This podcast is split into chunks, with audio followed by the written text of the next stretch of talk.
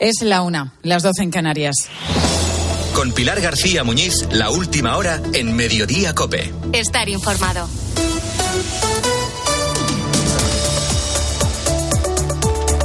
¿Qué tal? ¿Cómo estás? Muy buenas tardes. Bienvenido, como siempre, a Mediodía Cope. Hoy hace un año que Rusia, de la mano de Vladimir Putin, empezó a andar el camino de la guerra. Un camino sinuoso que atraviesa Ucrania en medio de un paisaje de muerte y destrucción y un camino que no sabemos ni dónde acaba ni cuándo terminará. Ese camino nos ha traído hoy en mediodía a la Asociación Keimir de Madrid, que ayuda a los refugiados ucranianos aquí en España. Enseguida vamos a conocer las historias de muchos de ellos. Este 24 de febrero es un día que se presta a muchísimos análisis sobre la estrategia de Putin. Rusia comenzó hablando de operación militar especial, algo quirúrgico, rápido y aplastante. Pensaban que en solo unos días, en unas semanas como mucho quizás, el gobierno de Kiev huiría y Moscú pondría un títere bajo su control, que el ejército ucraniano se rendiría, que la OTAN no sería capaz de mantener una respuesta unitaria y que la Unión Europea quedaría atenazada por el miedo. Pues un año después, aquella operación especial es una guerra de desgaste. Volodymyr Zelensky sigue en Kiev, convertido en un referente de resistencia. El ejército ucraniano continúa combatiendo. La OTAN se va a expandir a Suecia y Finlandia. Y la Unión Europea sigue alimentando militarmente a Ucrania. De momento, Putin ha conseguido más bien poco o nada. Bueno, sí que ha conseguido una cosa, alterar la economía mundial y el mercado de la energía. Tanto Europa como Rusia están notando las consecuencias de esta guerra, aunque lo cierto es que está siendo un factor condicionante, pero no determinante. Los que están pagando un precio muy alto son los propios ucranianos, la gente normal que hace un año se despertó con su vida patas arriba. Durante este año en COPE hemos escuchado sus voces desde Kiev, desde Odessa, desde Kharkov también, desde Gerson, siguen allí en Ucrania y hoy les hemos pedido que nos resuman con una palabra este año de guerra. Dolor de mi pueblo. Verdad, se ha descubierto las verdaderas intenciones de Rusia. Esperanza. Terrible. Una tragedia. Drama y resistencia. Diría esperanza. Un año de gracia del Señor que nos ha visitado y acompañado. Cambios extraordinarios. Defensa de nuestra casa y la lucha contra la tiranía. Pues son las voces de Dimitro, profesor de la Universidad de Kiev, Maxine, un estudiante que todavía hoy busca ayuda humanitaria por toda Ucrania, Gala, que enseña español, Roman, que vivió muchos años en nuestro país, Estefan, que continúa buscando material para llevar al frente, o Ana, una estudiante de español que sigue viviendo en una de las ciudades más castigadas, en Gerson. Todos ellos nos han contado la guerra su guerra durante este año. Muchos otros decidieron salir, escapar de las bombas y el miedo. Los desplazados dentro de Ucrania son cinco millones y medio y los refugiados, los que han salido del país, superan los ocho millones de personas según ACNUR. De ellos, casi 170.000 han acabado en España. Con algunos de ellos vamos a charlar enseguida, por ejemplo, con Ana, que ya la tengo aquí cerquita, la tengo a mi lado. Poner una cifra a los fallecidos en este año de guerra es casi imposible, pero se cree que son 8.000 los civiles que habrían perdido la vida. En el caso de las bajas militares es más complicado todavía porque entramos en el terreno de la propaganda, pero según la inteligencia de los Estados Unidos pueden rondar las 100.000 personas por cada bando. En todo caso, nada fiable en medio del caos, del caos que siempre supone una guerra.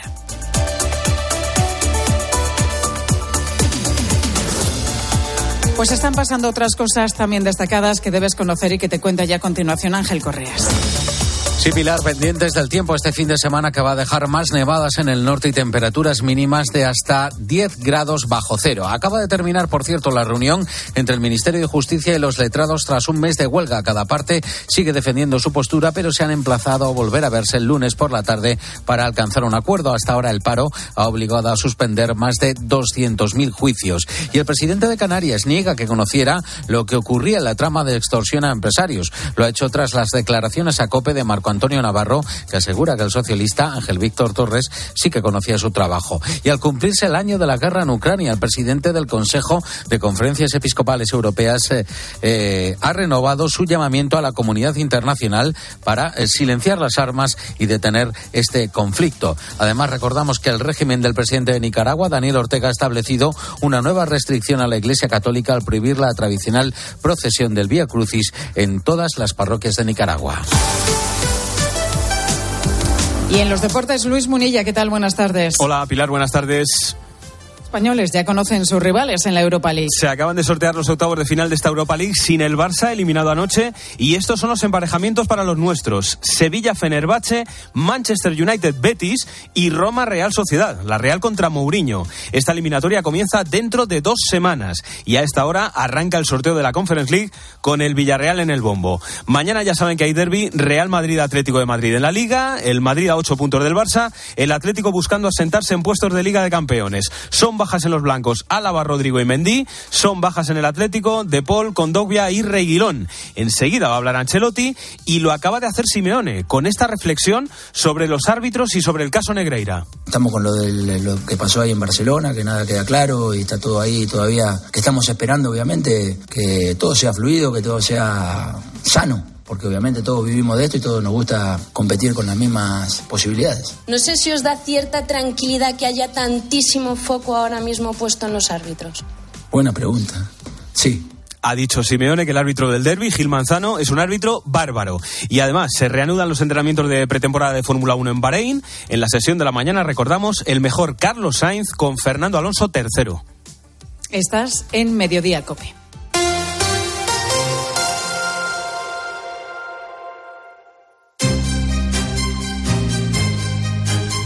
Escuchas Mediodía Cope. Con Pilar García Muñiz. Estar informado. El 23 de febrero de 2022, Ana Gorovet se levantó como cada mañana para, para ir a trabajar. Vivía en Kharkov, en el extremo oriental de Ucrania, la segunda ciudad más grande del país. Estaba en una multinacional que organizaba eventos en países de todo el mundo. 24 horas después, ya el 24 de febrero, las sirenas de alarma despertaron a Ana, como al resto de ucranianos. Eran las seis de la mañana y el ataque ruso estaba a punto de comenzar.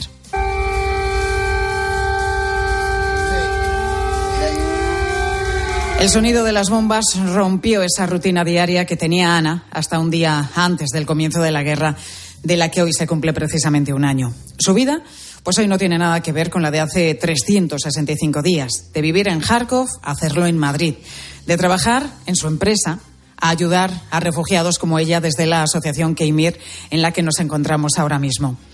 Ana, ¿cómo estás? Muy buenas tardes. Buenas tardes. No sé cuándo escuchas esa sirena, qué recuerdos te trae de aquel 24 de febrero de 2022. Decir la verdad, nunca escuché sirenas, porque en Kharkov sirenas estaban rotos primeras semanas de la guerra y eres arreglar sirenas solo un mes después de guerra comenzó, por eso no escuché sirenas nunca. Las sirenas es verdad que sonaron en otras muchas ciudades, principalmente en Kiev, donde la población corrió rápidamente a refugiarse. Lo veíamos, ¿no? En esos primeros vídeos que salieron hace precisamente un año, como mucha gente, muchos vecinos se refugiaron incluso en el metro. Allí en Kharkov no sonaron entonces las sirenas. Primeras semanas. Ahora sí, eh, primeras semanas recibimos noticias sobre alerta era a través de redes sociales. Eh, tenemos aplicaciones móviles eh, cuando te avisan que hay alerta era y tenemos que salir de casa o esconderse donde. ¿Cuándo decidiste, Ana, que tenías que salir de Ucrania, que tenías que dejar tu país?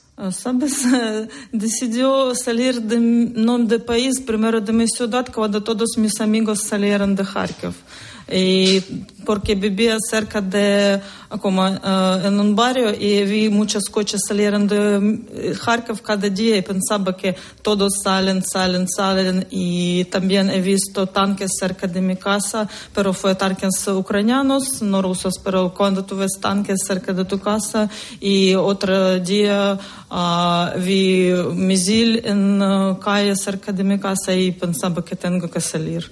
¿Cómo fue ese viaje? Porque dejaste allí a, tu familia. ¿Cómo se ve, fue ese viaje desde tu ciudad natal aquí, hasta España, hasta Madrid? Uh, fue primero desde Kharkiv en tren de evacuación porque estos días no había transporte público normal, había trenes de evacuación. Fui a oeste de Ucrania, a ciudad Ternopil. Ah, porque eh, como la ciudad más popular para salir fue Leópolis, pero fue muy, muy difícil coger tren a Leópolis porque había demasiada gente, colas, y a Ternópol porque es ciudad menos famosa fue más fácil. Luego desde Ternópol fue a Leópolis y luego desde Leópolis a frontera con Polonia a Przemysl. Y este fue como viaje muy largo porque 50 kilómetros entre Leópolis y Przemysl, 50, no recuerdo exacto, 23 horas. Un viaje duro en lo físico, pero me imagino que psicológicamente, mentalmente también tuvo que ser durísimo, Ana. Sí, porque en trenes, como por ejemplo en coche para, no sé, 45 personas, había 150 personas y todas personas no saben nada sobre su futuro, niños llorando y no sabemos qué va a pasar. Y todo lo que dejabas atrás, tu trabajo, tu casa, tu familia todo este tiempo, ¿cómo lo has sobrellevado? No, eh, primero, eh, eh, como pensaba que he roto con mi novio antes, tres semanas antes de guerra. Ahora tengo, como tenemos relaciones de nuevo, pero antes de guerra pensaba que nuestras relaciones están rotas y esto facilitaba mi decisión de salir porque no pensaba que voy a dejar él aquí. Mi madre hermana, cuando salió de, Ucrania, de Kharkov, ya tuvo decisión también salir en dos días, pero no a salir de Ucrania. Primeros meses ellos estaban en oeste de Ucrania, en la región de Ternopil. Por eso estaba más o menos tranquila que no dejó mi familia en Kharkov, porque no solo mi tía no quería salir, porque tiene 75 años y para gente de esta edad es muy difícil salir y cambiar su vida y dice no puedo salir sin mi gato, no puedo dejar mi casa. Es como así. Bueno, son decisiones también, ¿no? Hay muchísima gente que en cuanto empezó la guerra vio que tenía que salir necesariamente del país, otros, sin embargo, han optado por permanecer en sus casas. Ana, eh, tú hablas cuatro idiomas y me dicen que eres una persona clave para solucionar los problemas de, de los refugiados que llegan hasta vosotros. ¿Qué haces exactamente? ¿Cómo les ayudas? No, primeros días ayudé como traductora para adaptarse en, aquí en España. Uh, cuando llegó nuestro avión de Polonia el 25 de abril, había diferentes casas de acogida y una en Escorial aquí. Y durante dos semanas cada día fui a Escorial para ayudar como traductora en este caso, para que gente, también había psicólogos, y por eso traduzco como para traducir de psicólogos, también para ayudar a pasar por ciudad hacer compras en este tipo. También ahora damos clases de español aquí cerca en aulas de la Fundación Ana de Pases como nuestro colaborador. también organizábamos campamento para niños ucranianos en el puente de diciembre en Extremadura con alguna otra fundación y aquí organizaba eventos para niños y también actuó como traductora y a veces ayudamos a ucranianos con algunos avisos legales porque necesitanlo o por ejemplo para alquilar piso o tener algunas relaciones con inmobiliarias. Bueno, estás trabajando con esta asociación, con esta asociación Keimir, pero ¿Has pensado volver a Kharkov en algún momento o es algo que no te planteas ahora mismo? No, en principio algún día sí, pero como hablo con gente que está en Kharkov, tengo como un amigo que trabaja en inteligencia ucraniana y tengo contactos con él y dice que por ahora no hace falta volver. Pues Ana Gorovets, Gracias por contarnos tu testimonio, por la ayuda que estás ofreciendo también a otros compatriotas. Ojalá puedas volver pronto a tu país, pero que sea ya un país en paz. Gracias, Ana, por tu testimonio. Gracias a vosotros.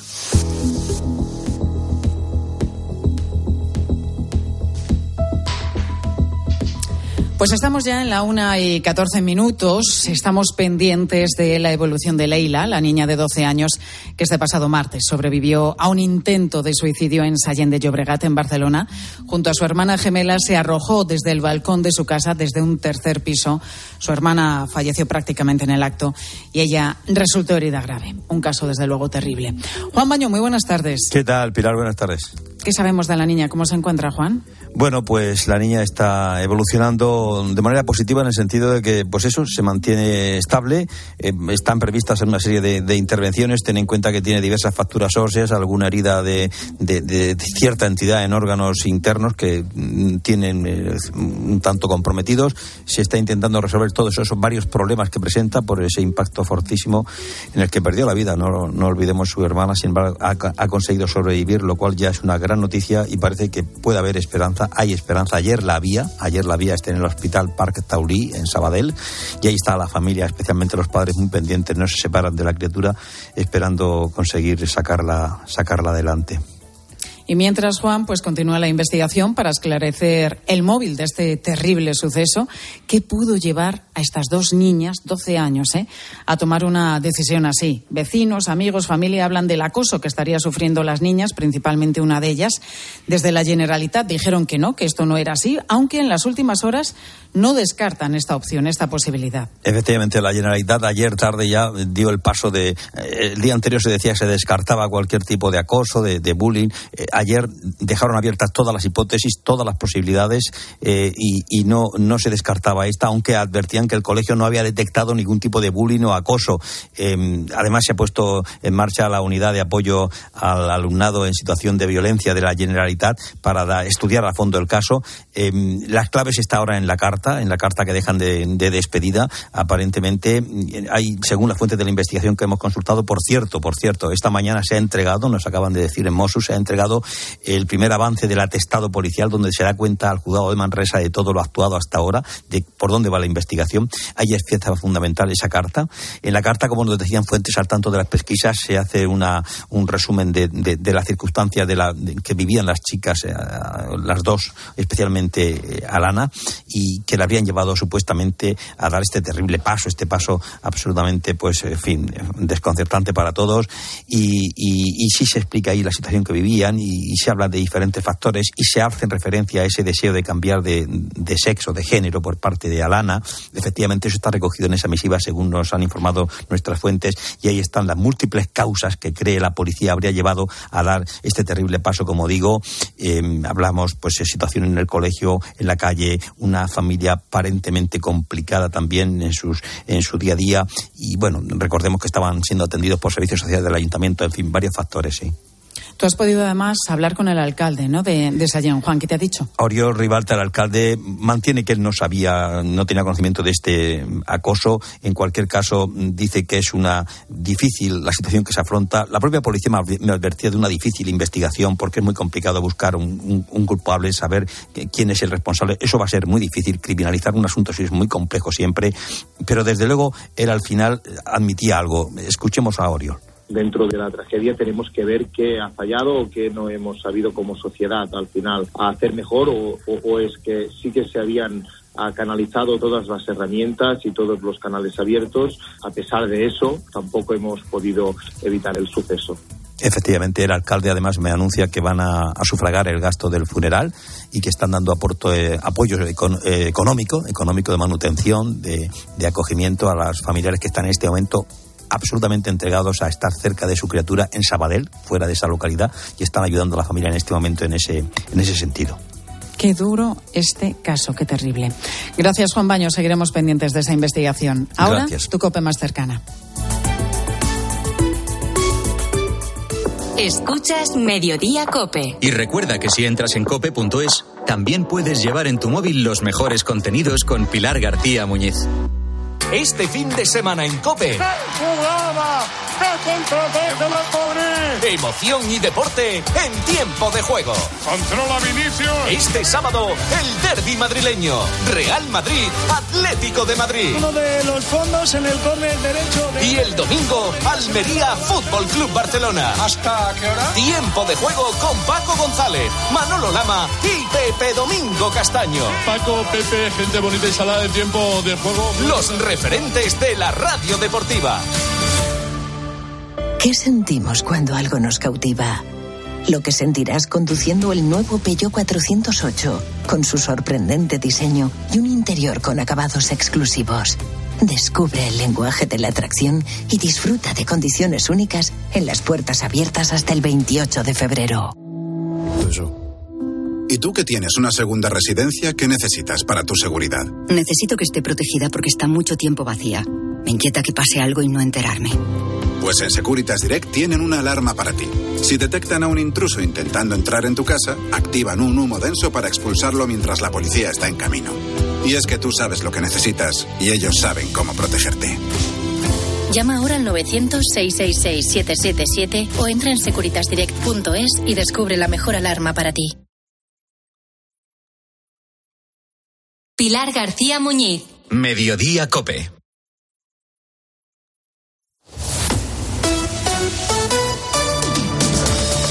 Cope Madrid.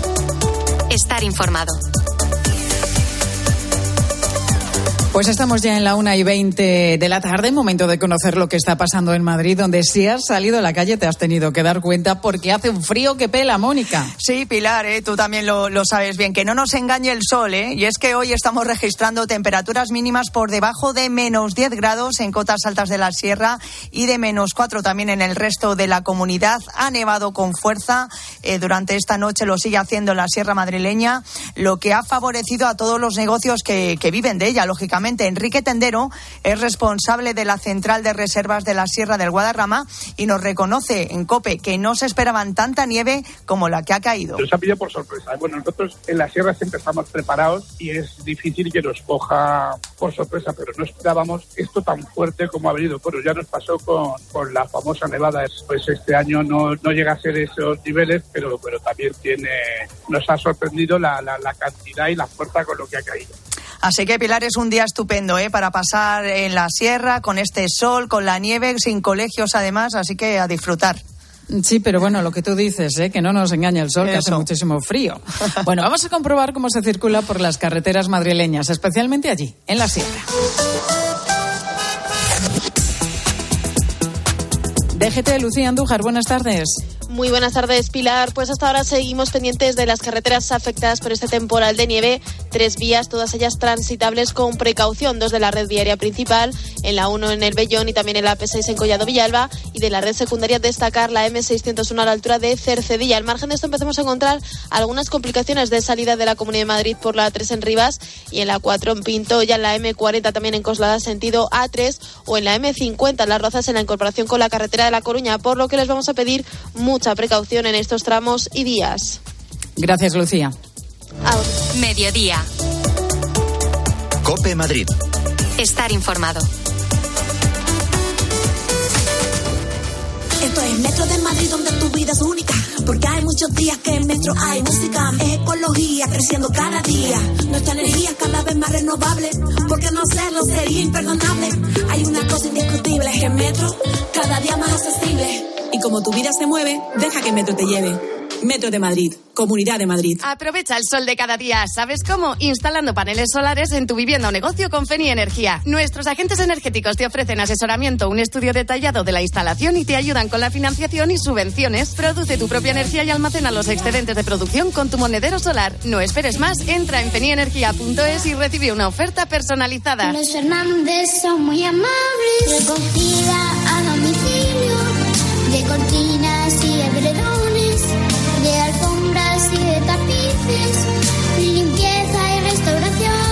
91 308 5000. Los Fernández son muy amables. Naturtierra. Los colágenos de Naturtierra con vitamina C contribuyen a un normal funcionamiento de huesos y cartílagos, en polvo y comprimidos, de venta en supermercados y grandes superficies. Colágenos de Naturtierra, con la garantía de laboratorios Insadiet.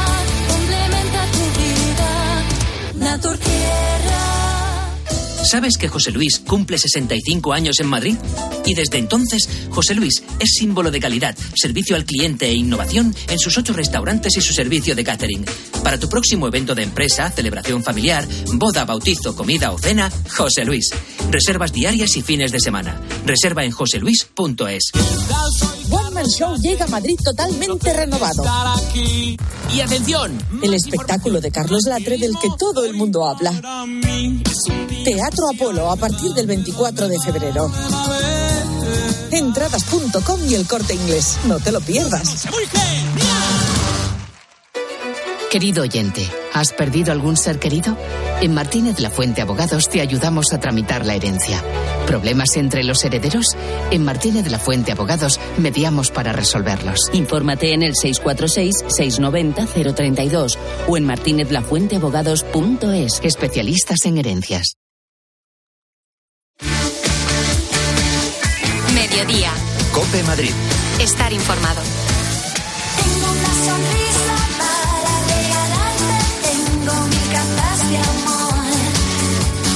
Bueno, esto nos ha pasado a todos, ¿eh? ¿Cuántas veces has abierto el cajón de la mesilla y has vuelto a ver esas joyas que ya no te pones?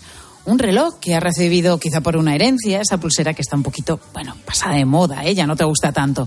Bueno, pues es el momento de hacer algo con ellas, Mónica. Claro que sí, Pilar. Podemos sacarle un beneficio económico importante que en los tiempos que corren, oye, pues no está nada mal. Lo mejor, como siempre, es acudir a especialistas, a expertos como Circa, que se dedican a la compra y venta de piezas de segunda mano.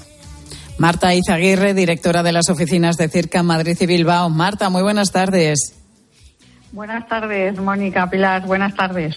Marta, explícanos qué es Circa, a qué os dedicáis exactamente. Pues mira, en Circa ya llevamos 10 años en Madrid dedicándonos a la compra y venta de joyería. Eh, compramos joyas, diamantes y relojes de alta gama particulares y los vendemos principalmente en Estados Unidos, que es donde está nuestra, nuestra sede. Ahí tenéis la, la central. Eh, Marta, eh, ¿cuáles son la la- central. las joyas, los diamantes y los relojes que más os interesan y cómo es el pago? Pues mira, nos interesan las piezas, eh, sobre todo las que sean más únicas y especiales, ¿no? Porque aquí hay muchas piezas muy bonitas que independientemente de su valor, eh, sean piezas antiguas o diamantes de más quilates, relojes también de alta gama. Eh, intentamos comprar un poco todo tipo de piezas, ¿no? Porque como sabemos también que todo el público no puede tener la gran pieza, pues intentamos comprar eh, todo tipo de piezas para dar un, un- un servicio eh, más completo.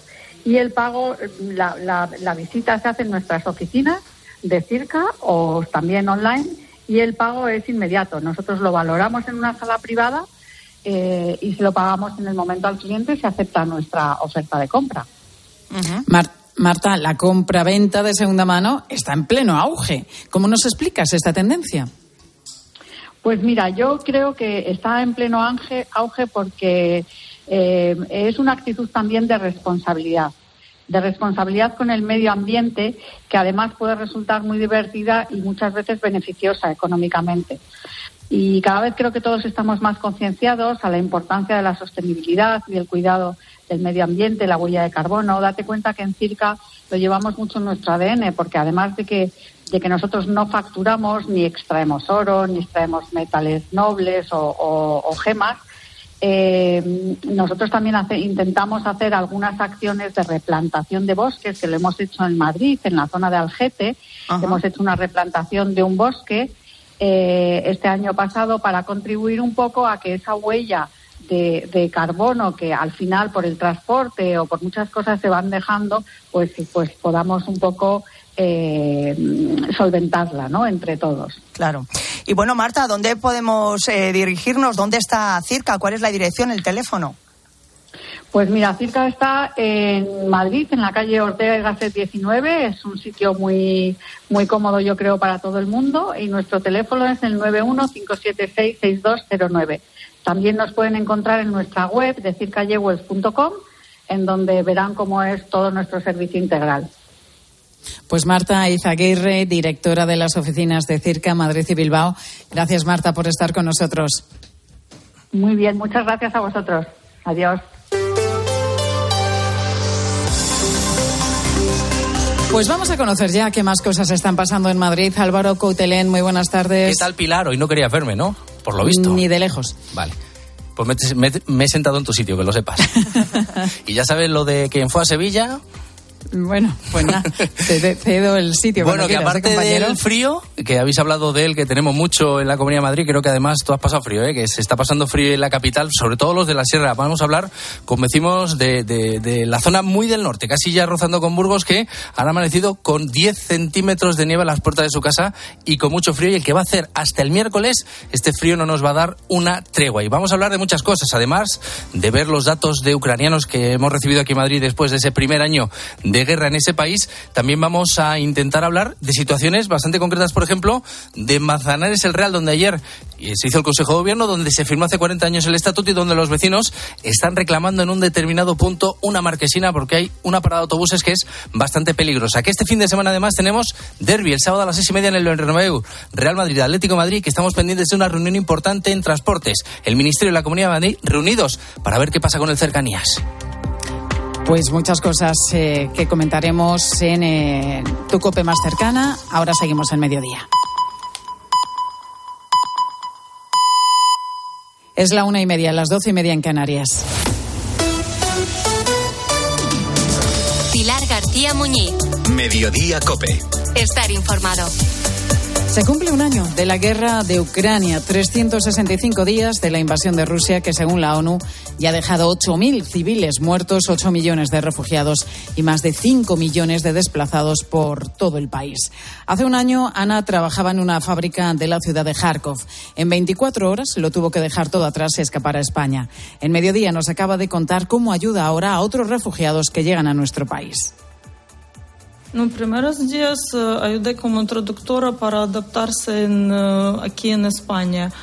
Cuando llegó nuestro avión de Polonia el 25 de abril, había diferentes casas de acogida y una en Escorial aquí. Y durante dos semanas cada día fui a Escorial para ayudar como traductora en este caso, para que gente, también había psicólogos, y por eso traduzco como para traducir de psicólogos, también para ayudar a pasar por ciudad hacer compras.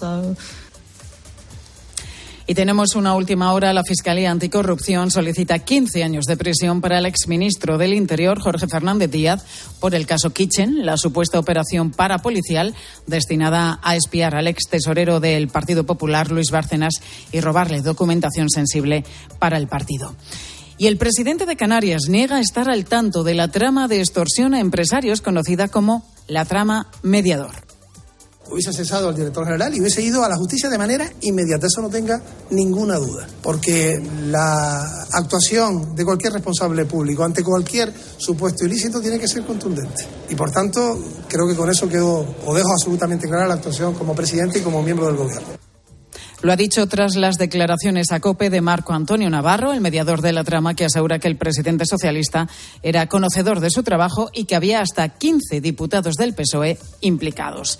Los letrados y el Ministerio de Justicia se emplazan al lunes por la tarde para intentar llegar a un acuerdo y poner fin a la huelga que hoy cumple ya un mes. Unos paros que han obligado a suspender más de 200.000 juicios y casi 300.000 demandas están pendientes de ser enviadas a los juzgados de toda España. Soan Yáñez es el portavoz del comité de huelga. Hemos eh, reunido, estuvimos analizando cuestiones y por lo menos tenemos ahí un marco en el que pensamos que podemos trabajar. El lunes vamos a seguir nosotros con total responsabilidad para intentar llegar a un acuerdo. Ahora bien, como dijo muy bien eh, mi compañero Luis, las posturas están a día de hoy muy alejadas. Seguimos contándote todo lo que te interesa aquí en Mediodía Cope.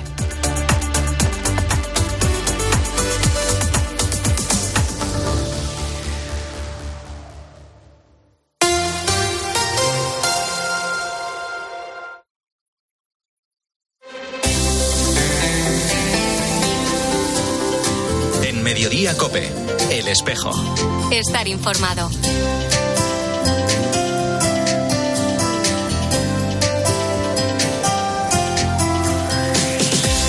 La una y treinta y tres minutos. ¿Qué tal? Bienvenidos al tiempo del espejo en Mediodía Cope en este 24 de febrero. A esta hora, como cada viernes, te cuento la actualidad de la Iglesia de Madrid, el saludo de Mario Alcudia. En esta jornada queremos tener presente el impulso que el Congreso Nacional de Laicos produjo en el apostolado seglar. Fue un momento de gracia para el laicado español, pero esto no se puede quedar en un recuerdo y es preciso seguir trabajando en los cuatro itinerarios en los que se articuló.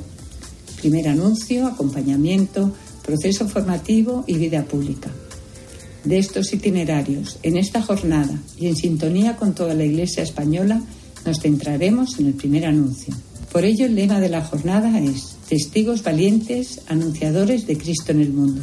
Es la directora del Secretariado de Apostolado Seglar, Susana Arregui, hablando de la vigésimo primera jornada diocesana de Apostolado Seglar, que se va a celebrar mañana en el Colegio Valdeluz, con el lema Testigos valientes, anunciadores de Cristo en el mundo. Un encuentro, como decía, en el que se quiere tener presente el impulso que el Congreso Nacional de Laicos produjo en las parroquias, en los movimientos y asociaciones, para acrecentar en cada uno el compromiso de vivir la fe con coherencia y dar testimonio de ello. Mañana se va a hablar del primero de los cuatro ejes sobre los que giró aquel Congreso, el primer anuncio del mensaje evangélico, un tema que va a abordar en su ponencia el Conciliario General de Acción Católica General, José Antonio Cano.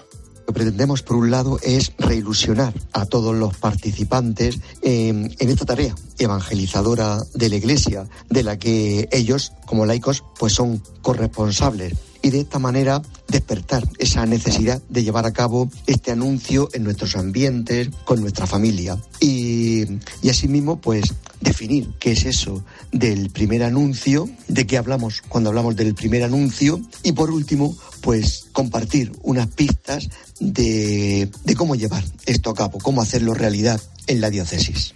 Pues la jornada va a comenzar a las diez y media con la Eucaristía que presidirá el arzobispo de Madrid. Todo ello, te recuerdo, en esta vigésimo primer jornada diocesana de apostolado seglar en el Colegio Valdeluz. Ahora a la una y treinta y cinco minutos, lo que vamos a hacer ya es hablar de otros asuntos, de la actualidad de esta Iglesia de Madrid en este espejo en mediodía cope, en este cuarto y último viernes de febrero.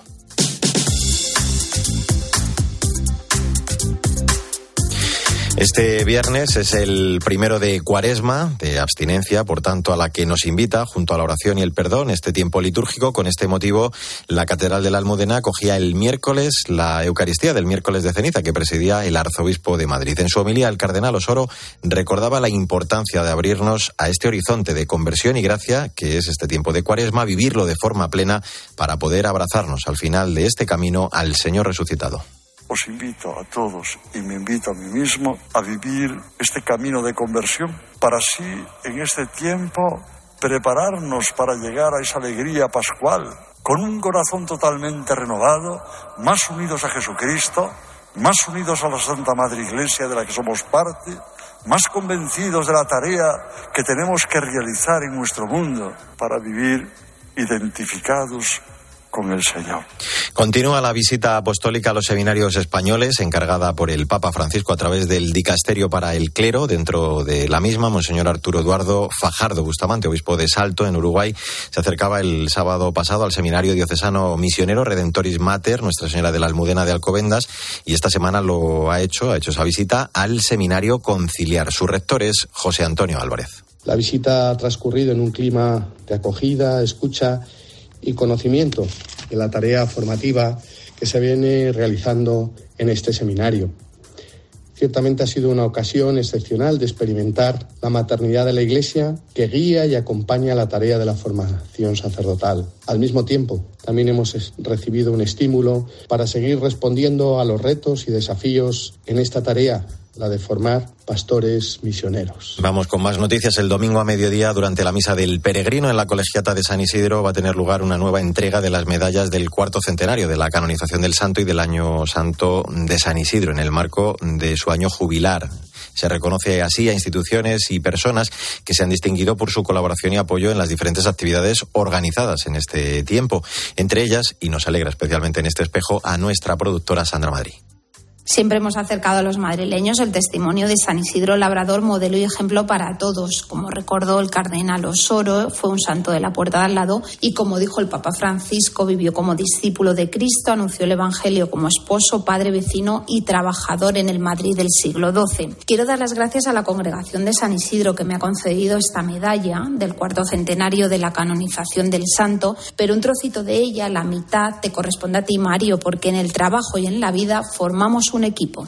Muchas gracias, Sandra. Vamos con más noticias. El secretariado de Pastoral Universitaria está organizando el Congreso La Alegría del Evangelio, 10 años de magisterio del Papa Francisco para los días 29 y 30 de marzo en la Facultad de Económicas de la Universidad CEU San Pablo.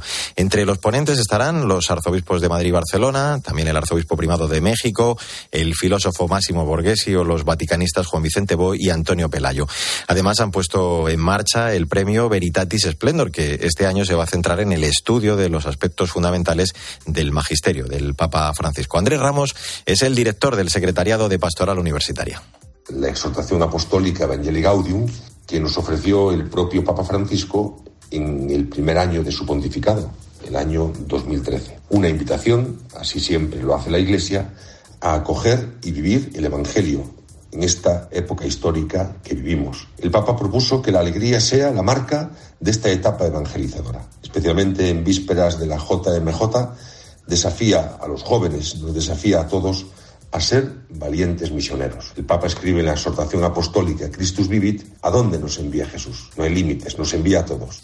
Como te adelantamos hace justo una semana, la Catedral de la Almudena va a acoger mañana a las 8 de la tarde el estreno de un requiem compuesto por Óscar Leaniz Barrutia para recordar a las víctimas de la pandemia de la COVID-19 e interpretado por el coro Aicers de la Basílica de la Concepción de Nuestra Señora. Va a ser el primero de una serie de siete conciertos en varias parroquias de la capital durante el mes de marzo y abril. La entrada será libre hasta completar aforo y se podrán hacer donativos que van a ir destinados íntegramente a Cáritas. Y un apunte más, la Iglesia de Nuestra Señora de las Maravillas va a coger este domingo a mediodía una Eucaristía presidida por el Obispo Auxiliar de Madrid, Monseñor José Cobo, organizada por la Comunidad de San Egidio. La misa va a ser aplicada en recuerdo de Modesta Valenti de todas las personas que, como ella, en 1983, en la estación de Termini, han fallecido por la dureza de la vida en la calle. Este año se cumplen cuatro décadas de ese terrible suceso que además nos recuerda que aún hoy muchas personas sin hogar siguen muriendo en nuestras calles por frío, por enfermedades e incluso ataques violentos. Bueno, pues así hemos llegado a la 1 y 40 minutos. Enseguida vamos a hablar de la atención a personas víctimas de abusos sexuales en 2022 desde el proyecto Repara de la Archidiócesis de Madrid. Te voy a contar ya mismo todos los detalles en este espejo de Madrid en Mediodía Cope. ¿Y tú qué piensas? Escríbenos en Twitter, en arroba cope y en facebook.com barra cope. Jornada Diocesana de Apostolado Seglar de Madrid. Testigos valientes anunciadores de Cristo en el mundo. El sábado 25 de febrero, presidida por el cardenal Carlos Osoro en el Colegio Valdeluz, calle Fermín Caballero 53. Más información en el teléfono 686 44 50 96 y en el correo apostoladoseglar arroba archidiócesis.madrid. ¿Y tú que tienes adolescentes en casa? ¿Qué necesitas para tu seguridad? Nos vamos algún fin de semana fuera y ellos prefieren quedarse. Invitan amigos, entran, salen. Y yo no me quedo tranquila. Pues con la alarma de Securitas Direct sabrás que están protegidos dentro de casa frente a intrusos y emergencias y tú siempre podrás ver a través de las cámaras que están bien. Y es que tú sabes lo que necesitas y ellos saben cómo protegerte. Llama ahora al 900-666-777 o entra en securitasdirect.es y descubre la mejor alarma para ti. En Mediodía Cope, El Espejo. Estar informado.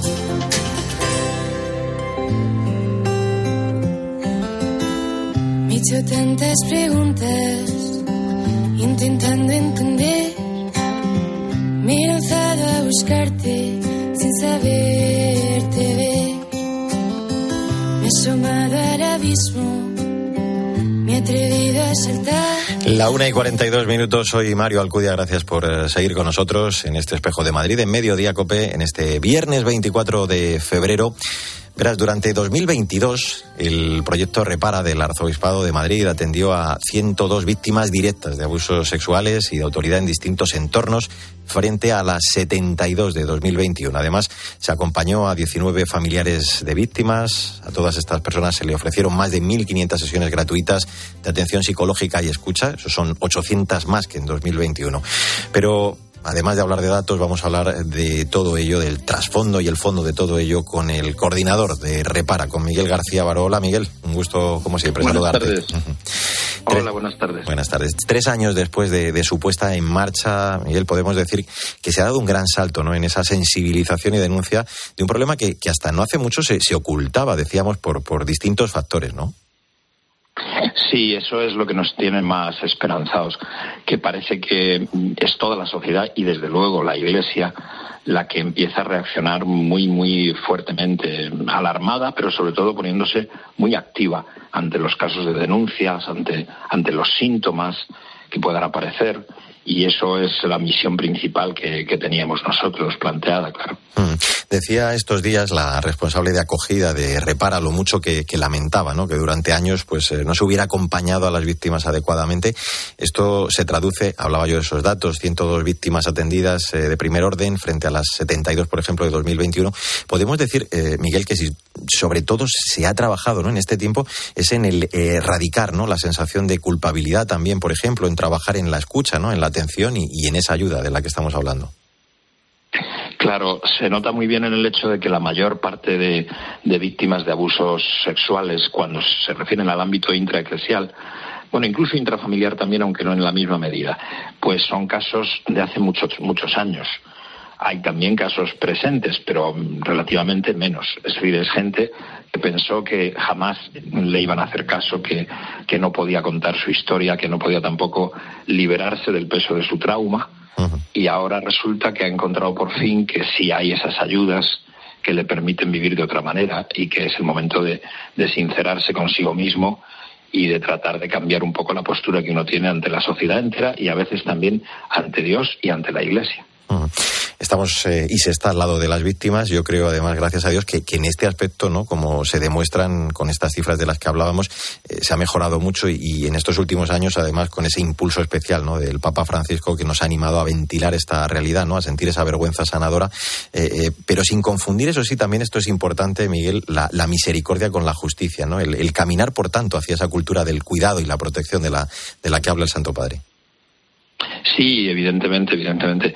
Eso es una de las características de Repara, que de alguna manera al ofrecer ayuda en todos los sentidos, psicológica, pero también jurídica, pues hace que, la víctima no sienta que su caso ha prescrito. Es decir, que piense que no se trata solo de una acogida, eh, digamos, afectiva y luego terapéutica, sino también del reconocimiento de que las cosas se han hecho mal y de que todo eso pues tiene que cambiar y que urge mucho que la sociedad entera y desde luego la Iglesia vaya notando la necesidad de ese, de ese cambio.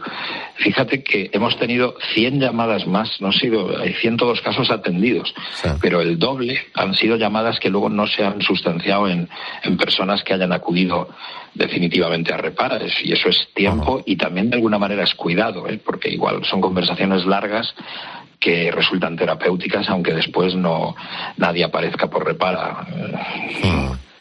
Sí, eh, se ha ido conociendo también más repara eh, la difusión que tienen pues estos anuncios anuales que hacemos de lo que nos ha ocurrido y también pues la ayuda de órganos de, difusión de varios periódicos alfa y omega pero también incluso el país también que se hacen eco de nuestros informes. ¿eh? Mm. Eh, está claro, lo decís, que para erradicar los abusos hay que atender al, al porqué y a la raíz, ¿no? No solo al cómo. Eh, por eso el proyecto Repara pues sigue volcado en la prevención de estos posibles casos, también en la concienciación y en la formación. En este tiempo hablamos pues desde el lanzamiento de, varios vídeos, libros también, ¿no? Un centenar de intervenciones en asesoramientos, en, la formación también en torno a los abusos. Es decir, que, que hay que crear esa conciencia, ¿no? Y, y todo ello da muestra de lo que hacéis. Sí, sí, cursos de formación y eh, jornadas de sensibilización, yendo por las vicarías, yendo a veces a parroquias o actos especiales en alguna parroquia, procurando que todos los agentes de pastoral de la diócesis tengan algún contacto con este problema, que muchas veces se concentra solo en que tomen de verdad conciencia del desastre que se produce en una persona víctima de abusos. Y bueno, claro, eh, si es niño, terrible, pero también hay bastantes abusos eh, cuando uno es, es, un adolescente o es ya una persona con, en fin, eh, una persona mayor. Y sin embargo, pues, y claro, ese es un caso doloroso porque no hay a quien denunciar en realidad. Es... Claro. E, en este sentido, eh, y te hago ya casi la última, ahora acabáis de, poner en marcha una nueva edición del curso en línea ¿no? sobre atención y prevención de abusos, al que creo que hay tiempo todavía de, inscribirse, ¿no? Sí, además es muy interesante como esa distancia. Y en otras diócesis hay eh, un empeño muy grande, bueno, en muchos sitios hay empeño muy grande, pero hay algunas diócesis que, que casi que, que, querrían llamar también repara su proyecto. Entonces, eh, queremos hacer una convocatoria, espero que les haya llegado también, a, pues no sé, el obispo de, León, el obispo de Bilbao, el obispo de Teruel, eh, el hecho de que podemos recibir matrícula de personas que estén allí. El curso son tres o cuatro meses, es bastante, bastante fuerte, es trabajo y es pensamiento y es el momento de hacerlo, sí. Pues vamos a recordar ese correo inforrepara.archimadrid.es y recordamos que esa fecha de inscripciones hasta el 4 de marzo. La verdad que se ha conseguido, yo creo, como estábamos contando, dar ese gran salto en la, en la incomprensión, en el sufrimiento de tantas eh, personas que habían sido víctimas de estos abusos y hay que dar visibilidad a las víctimas, el crear conciencia sobre esta lacra que corrompe el corazón de la Iglesia, el romper con la cultura de la ocultación para, bueno, pues que no se repitan y también, claro, pues para dignificar a las víctimas, porque como muy bien nos lo recuerda el Papa, la cultura del abuso y del encubrimiento, la verdad que son incompatibles con la lógica del Evangelio. Miguel García Baro, coordinador del proyecto Repara, como siempre, enhorabuena por el gran trabajo que hacéis y, gracias de verdad eh, por, la, por esa labor. Un abrazo muy fuerte. Muchísimas gracias, eh. gracias a Dios. Pues así hemos llegado a la una y 49 minutos, recta final de este espejo de Madrid en Mediodía Copen este 24 de febrero. Tendremos el testimonio en vivo de dos cristianos, el padre Venceslao Belén, de Burkina Faso, país donde el 60% del territorio está ocupado por yihadistas que atentan contra la vida de nuestros cristianos, y de Freddy Hanna, laico de la ciudad de Alepo, en Siria, donde con su familia tuvo que salir huyendo por tener que pagar un impuesto por ser cristianos. Son testimonios llenos de entereza, de valentía, de fidelidad a la fe en Cristo Jesús. Y también escucharás testimonios de perdón, sin el cual no se entendería la cruz.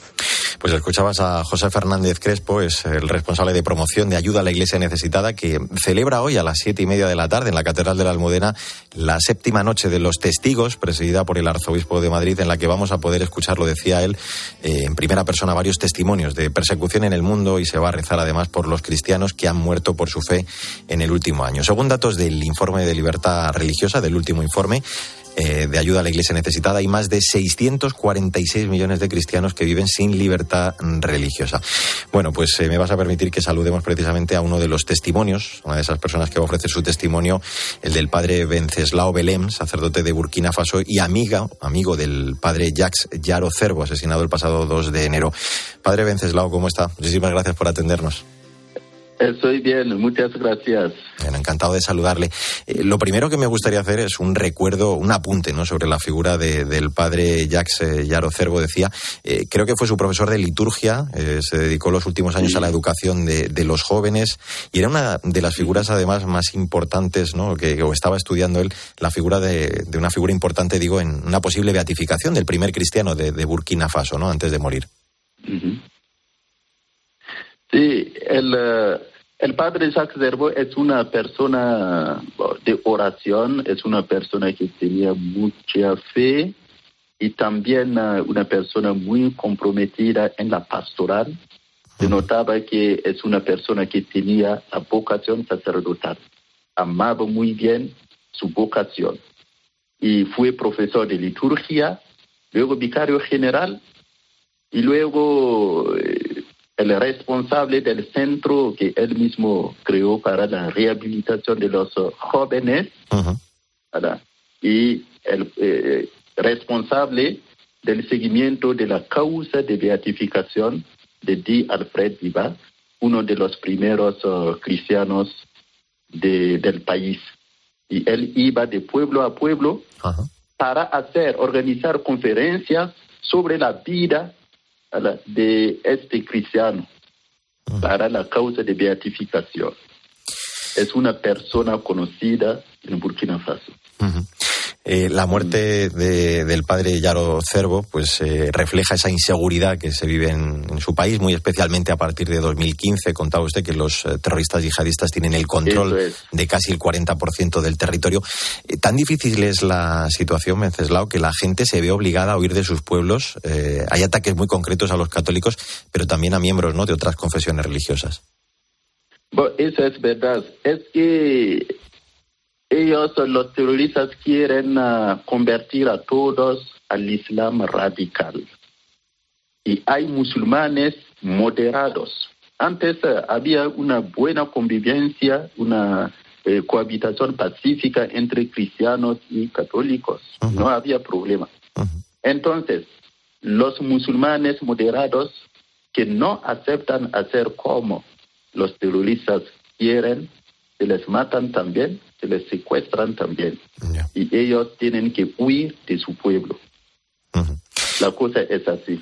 Usted eh, decía de forma muy hermosa, lo leía esta semana en una entrevista, que, la iglesia es la oración, ¿no? que, su Kalashnikov es la oración, la Santa Misa, el Rosario, y, eso que prácticamente eh, pues han tenido que suprimir la vida en comunidad, ¿no? Tienen que ir, creo, incluso escoltados por la policía a las celebraciones.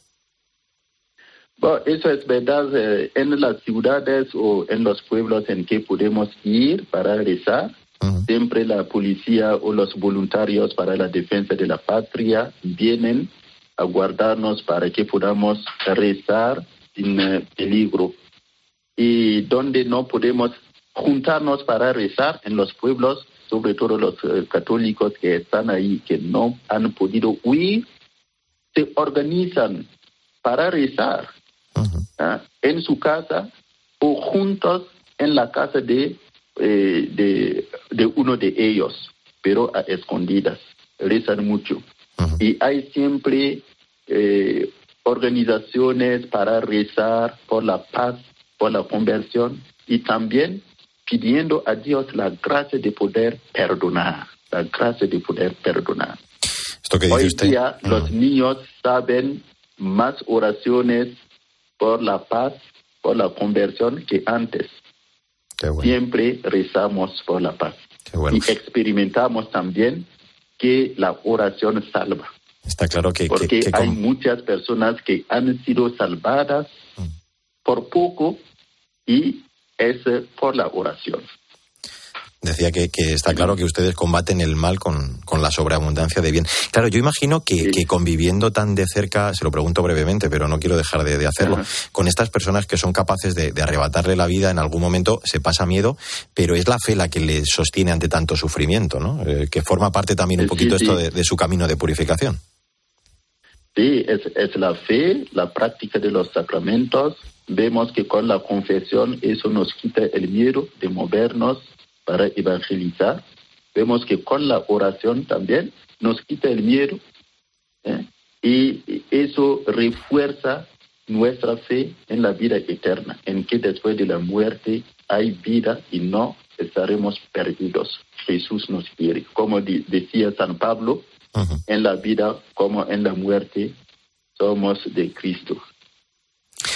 Pues decimos que, no podemos ni debemos olvidarnos de, todos estos cristianos que han muerto por su fe o aquellos que son perseguidos por ella. Es eh, imprescindible el que recemos por ello, como vamos a hacer de nuevo esta tarde a partir de las siete y media en esa séptima noche de, los testigos convocada por ayuda a la Iglesia necesitada. Nosotros queremos darle voz y, rezar por ellos en la Catedral de la Almudena y agradecemos muy especialmente porque todo esto que nos ha contado hoy, pues seguro que va a profundizar aún mucho más en ello el padre Venceslao Belén, sacerdote de Burkina Faso. Eh, muchísimas gracias por adelantarnos algunas de, esas cosas y de verdad muchísima fuerza. ¿eh? Gracias por su testimonio en, este espejo. Gracias. Un abrazo muy fuerte.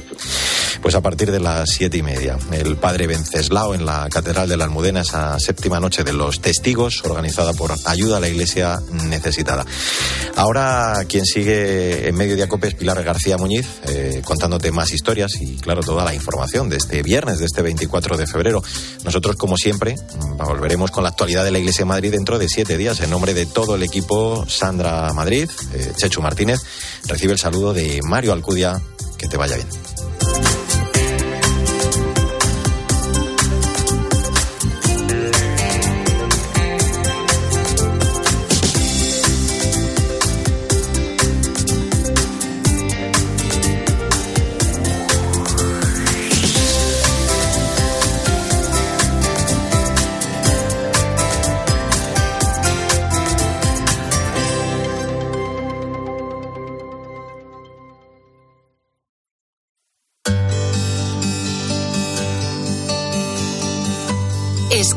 Mediodía Cope. Con Pilar García Muñiz. Estar informado. Los diez hijos de Antonio Amador no pueden estar más orgullosos de su padre, un hombre que ha sido capaz de salir adelante en la vida por ellos. Hace solo seis años recogía chatarra y solía acercarse a la parroquia a pedir comida para alimentarlos. Había días que ganaban mucho, otros días que no ganaban nada, ni para comprar el pan. No, mi familia coge chatarra también, ellos son chatarreros. Y es lo que hemos visto, desde pequeño lo que hemos visto, viendo un programa de televisión de cocina, le dije a mi mujer, digo, Elena, nuestra salida está por ahí. La Escuela de Hostelería de Caritas Cartagena cambió su vida para siempre. Su nombre es Escuela E y cumple seis años este mes de febrero. En todo este tiempo han pasado por ella más de mil alumnos y Antonio Amador es un espejo en el que todos pueden mirarse. No podía buscarme la vida para darle de comer a ellos. Entonces terminaba el curso por la noche y me iba a coger chatarra y por la mañana pues la vendía. Yo les dije a ellos, si me ponía un escalón voy a subir hasta arriba del tú. Es que son ellos los que apostaron por mí cualquier cosa que necesito les llamo, oye, ¿qué es esto? Y enseguida están ellos, siempre, no me dejan de la mano. Cuando estaba pasándolo mal, Carita estuvo ahí. Hoy Antonio es jefe de cocina del bar David, en la localidad de Librilla, 15 minutos en coche de Murcia, y uno de los protagonistas de Sabor a Cuaresma, la campaña que ha creado la Diócesis de Cartagena para celebrar el sexto aniversario de esta escuela de hostelería que ha ayudado a tantísima gente. Esta noche en COPE, Irene Pozo te cuenta sus historias a partir de las diez y media en La Linterna de la Iglesia. Seguimos en Mediodía COPE contándote todo lo que te interesa.